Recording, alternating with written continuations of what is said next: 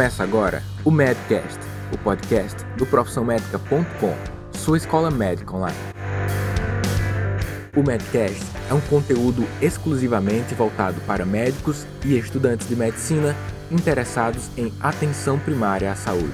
É produzido pelos médicos Daniel Coriolano, Alexandre de Lima Santos e Roberto Ribeiro Maranhão, o Bob. Nesta quarta temporada, a médica Luísa Portugal participa com a gente.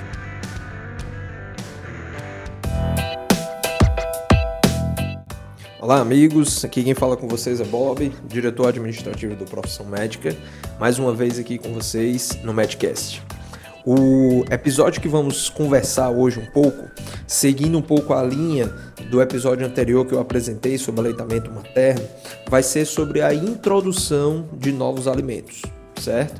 Então, se você não ouviu o primeiro episódio meu da quarta temporada, né, que foi relacionado ao aleitamento materno, sugiro que você dê um pause, faça uma retrospectiva, tá certo? Para a gente tentar seguir essa linha de raciocínio, certo? Mas se você não tiver tempo, tiver ouvindo esse episódio, aproveitando aí o caminho para o trabalho, não tem problema. Você pode também ouvir depois, tá certo? Nada que eu vou falar aqui está estritamente relacionado ao que nós conversamos no episódio anterior.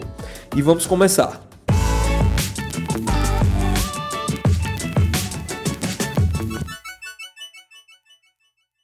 Bom, gente, então, primeiro passo, tá certo? Quando nós vamos introduzir uma nova alimentação para uma criança, tá certo? Nós temos que imaginar que isso vai ser um procedimento completamente novo.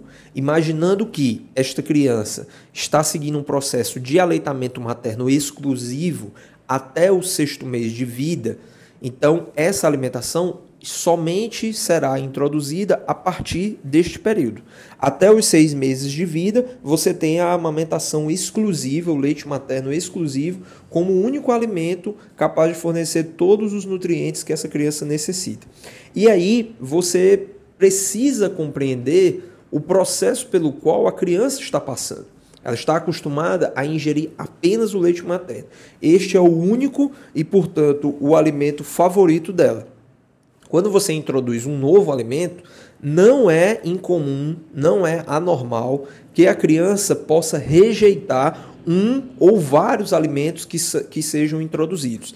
Isso é a primeira coisa que nós temos que orientar, né? lembrando muito essa linha da orientação. Nós estamos falando aqui sobre cuidados de vida, sobre hábitos de vida saudáveis desde o nascimento. Né? Essa criança que está no seu pico de desenvolvimento, né? lembrar que os primeiros anos de vida vão definir muito para a criança sistema imunológico, desenvolvimento cognitivo e nós somos aquilo que comemos, tá certo, pessoal? Não vamos é, imaginar que isso é simplesmente um, um, uma fala popular, um dizer qualquer. Isso é a mais pura realidade, está cientificamente comprovado. Crianças que são amamentadas até o sexto mês e que têm uma alimentação de qualidade, que é o que nós vamos é, dar algumas orientações aqui nesse Medcast, elas vão sim ter uma vantagem em termos de desenvolvimento, seja no desenvolvimento motor, seja no desenvolvimento cognitivo. Então é muito importante essas orientações para o futuro dessa criança, tá certo? Para o futuro das crianças que estamos responsáveis aí no nosso cuidado. Bom, então, sexto mês de vida, tá certo, gente? Agora, mas e se aquela criança que já tem uma alimentação mista, né? Ou então que não foi amamentada? Bom, nesse caso, vamos só fazer um parêntese, tá certo? Porque isso é uma, digamos assim, é um, é um, é um, é um mundo específico, tá certo? Essas crianças que não podem amamentar, né? Então, assim, existem, existem é, as fórmulas, né? as fórmulas derivadas de leite de vaca, mas que de leite de vaca eles praticamente não têm mais nada, tá certo? Então, são todas adicionadas para se tornarem o mais parecido possível com o leite materno, então, essas fórmulas, elas são indicadas, tá certo? Para os primeiros semestres de vida da criança, tá certo? Então, quando você tem aquela fórmula que tem o número 1, tá certo? Significa que aquela fórmula ela é indicada para o primeiro semestre de vida da criança, tá certo? Aí tem a fórmula número 2, que é a partir do segundo semestre de vida e assim sucessivamente. Então, até o sexto mês de vida, né? ou então no caso até o quarto, quando você tem é, a criança que utiliza dessas fórmulas, Então você pode considerar que o quarto mês já é um mês favorável para que você possa fazer a introdução de outros alimentos. Isso por quê? Porque imagine que essas fórmulas elas não, não existem, né? pelo menos atualmente, ainda não existe dessas fórmulas baratas. Tá certo? Nós estamos falando aqui de questão financeira mesmo. Então, devido ao custo que se tem dessas fórmulas, né, dessas fórmulas especiais, então a criança, a partir do quarto mês, que ela já faz uso dessa, desse tipo de fórmula, e aí essa fórmula ela representa a única alimentação necessária para a criança, né, fora alguma suplementação é, com alguma outra vitamina, o que também se torna desnecessário, porque essas fórmulas elas já são enriquecidas com vitaminas. Então, até o quarto mês, ela não precisa se alimentar de mais nada, somente da fórmula e é, é, no caso, orienta-se também uma hidratação, tá certo? Entre uma ingesta e outra da, de quantidade dessas fórmulas, é orientada uma hidratação com água mesmo para essas crianças. Mas fora isso, ela não vai se alimentar de mais nada, tá certo, gente? Então, marco inicial, seis meses para a criança que tem amamentação exclusiva, ou quatro meses para uma criança que não amamentou ou tem um aleitamento misto, ou seja, ela faz uso do alimento, da, do, do leite materno e da fórmula, tá certo? E assim, claro, existem exceções, né, por questões financeiras não favoráveis, a mãe não tem condição de fazer uso dessas fórmulas, e aí você termina tendo que lançar mão de outras opções, inclusive fazendo uso de leites integrais diluídos, tá certo? Mas vamos imaginar o público maior, tá certo? Vamos imaginar o quadro maior que é a ideia aqui do nosso Medcast que nós tenhamos essa orientação geral para aquilo que é mais prevalente. Nós temos que ficar muito contentes, tá certo? De que a maioria das nossas crianças, nossos gestantes, não tem que passar por essa situação de ter que dar leite integral diluído para os seus filhos, tá certo? Isso não é a maioria das situações, ainda bem. Bom, a criança vai começar a se alimentar. Como é que eu devo fazer essa orientação? Então, gente, é muito simples. Nós temos que ter em mente que as crianças, elas precisam ter a orientação da sua alimentação sobre que tipo de alimentos vocês vão introduzir e a consistência desses alimentos. Então, vamos lá. Um, um dos elementos né, que deve ser orientado e que muitas vezes passa batido é a carne. Ela deve ser introduzida desde a primeira papa. Nós chamamos de papa aquele alimento é, cozido, bem amolecido, que vai facilitar a deglutição e a mastigação da criança nós não devemos liquidificar, ou seja, não devemos colocar no liquidificador, peneirar é, é, os alimentos. É claro que você não pode botar um alimento que tem semente, mas é, nesse caso você vai tirar as sementes, mas você não vai é, deixar o alimento muito fino. Isso porque você vai desestimular a criança o hábito da mastigação, porque mesmo esses pedaços molinhos, mas eles estimulam a criança a fazer essa mastigação e você pode inclusive propiciar a criança a se engasgar.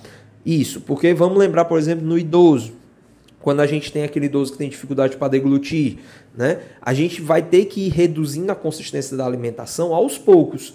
Por quê? Porque se a gente já introduz de cara um alimento líquido, certo? Esse idoso ele vai perder mais rapidamente a sua capacidade de deglutir. E na criança é a via inversa. Então você já deve ter papas consistentes que permitam que a criança, inclusive, estimule a sua mastigação. Tudo bem? Então, nada de colocar no liquidificador, nada de peneirar, tá certo? Isso vai perder a qualidade do alimento e vai propiciar o não estímulo da, da mastigação e, portanto, dificulta a questão da deglutição e facilita a questão do engasgo na criança. Carne desde o início. Aí tem um parênteses, né, que nós temos sempre que considerar. Hoje, acredito que mais do que nos tempos anteriores, nós temos se multiplicando, né, pessoas que optam por ter uma alimentação vegetariana ou uma alimentação vegana, nas quais não estão incluídas as carnes. Então, é preciso ter uma atenção redobrada, por quê?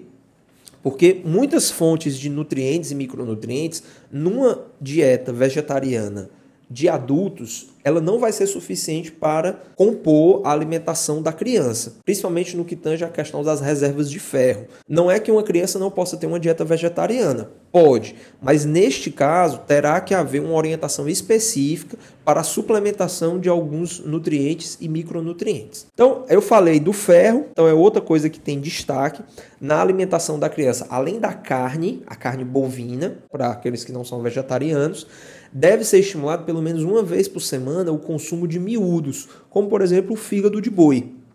Por quê? Principalmente por a questão da reserva de ferro, tá bom? O que se recomenda é que seja uma, uma dieta que, pelo menos uma vez na semana, você tenha esse consumo de miúdos. E isso serve para toda a família, tá certo, gente? É muito importante você ter essa, essa alimentação para todo mundo, né? mas em especial para as crianças.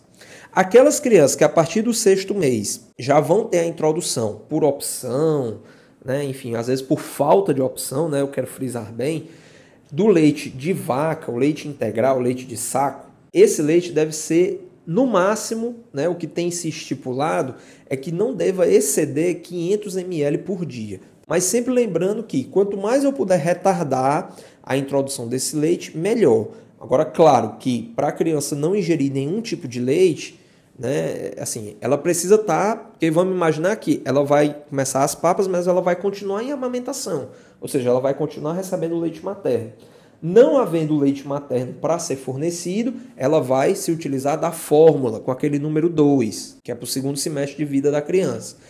E se não tiver jeito, então vamos utilizar o leite integral, o leite em pó, mas no máximo 500 ml por dia a gente faz uso de outros alimentos para poder compor a alimentação dessa criança. Sobre a questão da aceitação da dieta, certo, pessoal? Aí é uma coisa importante também, porque às vezes vira um ponto de frustração para as mães. Ah, o menino não gosta, a menina não gosta de banana. Tá, você ofereceu a banana quantas vezes? Não, eu ofereço todo dia. Quantas vezes você ofereceu a banana? Né? Então é importante frisar isso, gente. Por quê? Porque a criança, como eu falei no começo, ela está passando por um processo novo. Assim, são novas experiências para ela. E o que, tá, o que está bem é, sedimentado né, na literatura a respeito de orientação sobre a aceitação dos alimentos nos diz que uma criança que rejeita um alimento, ela deve ter aquele alimento oferecido a ela de 8 a 10 vezes para que você então possa dizer, é, realmente neste momento ela não vai aceitar esse alimento. Isso para evitar que você faça uma oferta excessiva, tá certo? Não fique o tempo todo insistindo que a criança se alimente daquilo e também para que não faça uma oferta é, em pouca quantidade. E aí prive a criança de um alimento bom, um alimento que de repente compõe ali o dia a dia da família e que a criança não vai aceitar só porque não foi oferecido na quantidade é, adequada. Outra orientação também, né, que nós até falamos na questão do aleitamento materno, é sobre a questão da rigidez dos horários, tá certo? Foi dito, né, que, no, no, que o aleitamento materno deve ser feito em livre demanda. A alimentação, a partir dos seis meses, ela já deve, inclusive, tentar se estruturar para seguir é, os horários da família. Que é indicado é que, por exemplo, a criança a partir dos oito meses ela já deve estar se adaptando aos horários da família, para que quando complete um ano de vida, a criança já esteja se alimentando da mesma refeição da família. Imaginando que a família tem uma alimentação saudável, tá, gente? Então isso é sempre bom frisar, né? A família que come pizza todo dia, né? Então a criança, isso não é bom para criança. Bom, mas enfim, então é importante que não haja uma rigidez absoluta, tá certo? Então se a criança quer se alimentar, seja ofertado para ela as papas, tá certo? As, as alimentações adequadas e saudáveis, tá bom? E uma coisa que é importante também é evitar de ficar beliscando, porque aí a gente não tem uma rigidez, mas a gente vai oferecer a criança os alimentos de maneira oportuna. Então tá todo mundo almoçando, então vamos oferecer o, a papa para a criança ali na hora do almoço, para ela também criar o hábito de se alimentar junto com as outras pessoas. E isso é uma questão natural, tá certo, gente? A criança ela vai ter essa adaptação de horários de forma natural, principalmente quando ela observa as outras pessoas se alimentando. O beliscar que eu falei, que deve ser evitado, é, por exemplo, entre uma refeição e outra ficar oferecendo suco, ficar oferecendo chá, porque aí você tem é, o apetite da criança prejudicado. Quando chega naquela hora em que você realmente vai querer oferecer uma papa, né, uma papa salgada, uma papa de fruta, a criança não quer se alimentar. Então é importante ter isso em mente para evitar esse estresse, né? esse, esse problema aí, o estresse da família, querer oferecer a alimentação e a criança rejeitar. Em termos de orientações gerais, eu acho que a gente já permeou praticamente tudo. Né? Então, é, só lembrando, né, é, o, o, importante é manter o aleitamento materno né, para aquelas crianças que vinham em aleitamento, aleitamento materno exclusivo introduzir precocemente a alimentação complementar é uma falha. Ah, mas a criança, aquela mesma história, né? A criança já tem cinco meses, ela fica olhando o pessoal comer e quer comer também. Não tem necessidade. Então, aleitamento materno exclusivo até o sexto mês. A outra coisa é a questão da carne. Às vezes a pessoa fica na dúvida: ah, eu vou fazer só uma sopinha aqui com batata, né? Não vou introduzir a carne. Introduzir a carne desde o princípio, desde a primeira papa. Essa questão de liquidificar os alimentos, né? De dar só uma sopinha rala, tá bom? Isso aí também evitar. Outra coisa também é em relação às frutas. Às vezes fica naquela dúvida sobre, ah, não pode dar abacate para a criança, porque o abacate é muito gorduroso. Existem alguns alimentos, eu vou citar aqui os quatro que a gente tem como referência, que são o morango, a uva, o abacaxi e o kiwi. Esses quatro, essas quatro frutas é indicado que sejam introduzidas apenas após o primeiro ano de vida.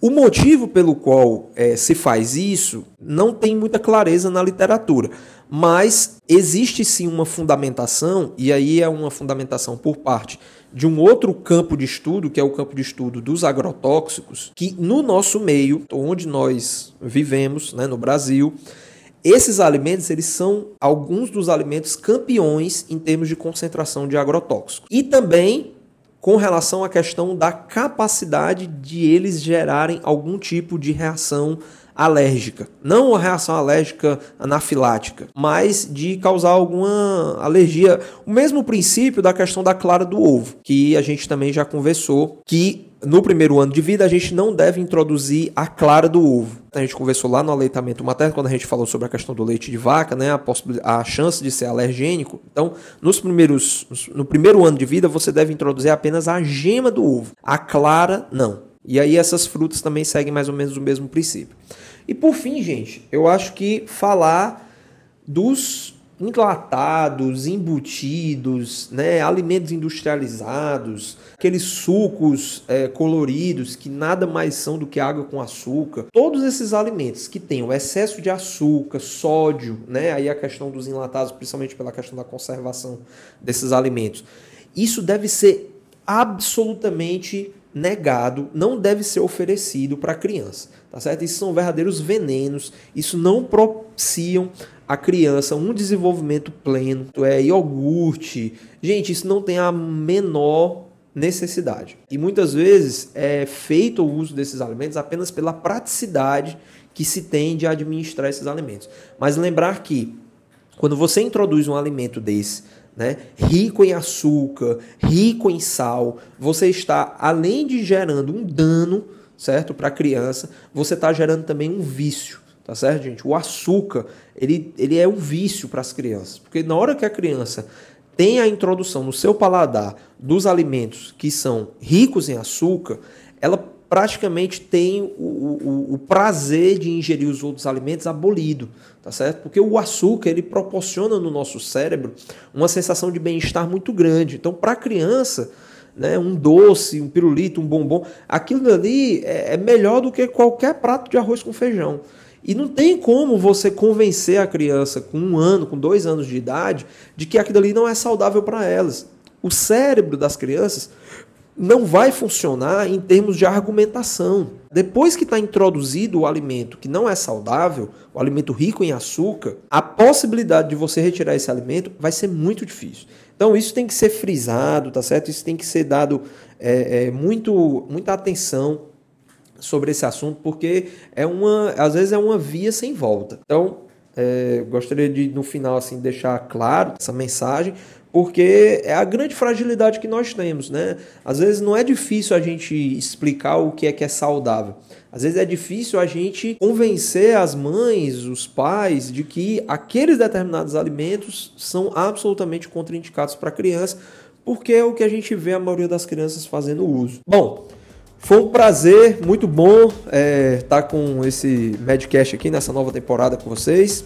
E vamos conferir aí no nosso blog. Nós vamos fazer uma postagem de um material que ele está disponível aí para todo mundo, que é um guia alimentar para crianças menores de 2 anos do Ministério da Saúde em parceria com a OPAS, que ele contém um, uma parte lá que são os 10 passos para uma alimentação saudável. Muito bacana, inclusive é, ele, ele serviu de subsídio, por exemplo, para a construção e elaboração das cadernetas da criança, né, do, do, do, as cadernetas brasileiras, né, que são confeccionadas pelo Ministério da Saúde. Muito bom, vale a pena como leitura complementar aí para vocês. Valeu, galera, um grande abraço e até a próxima.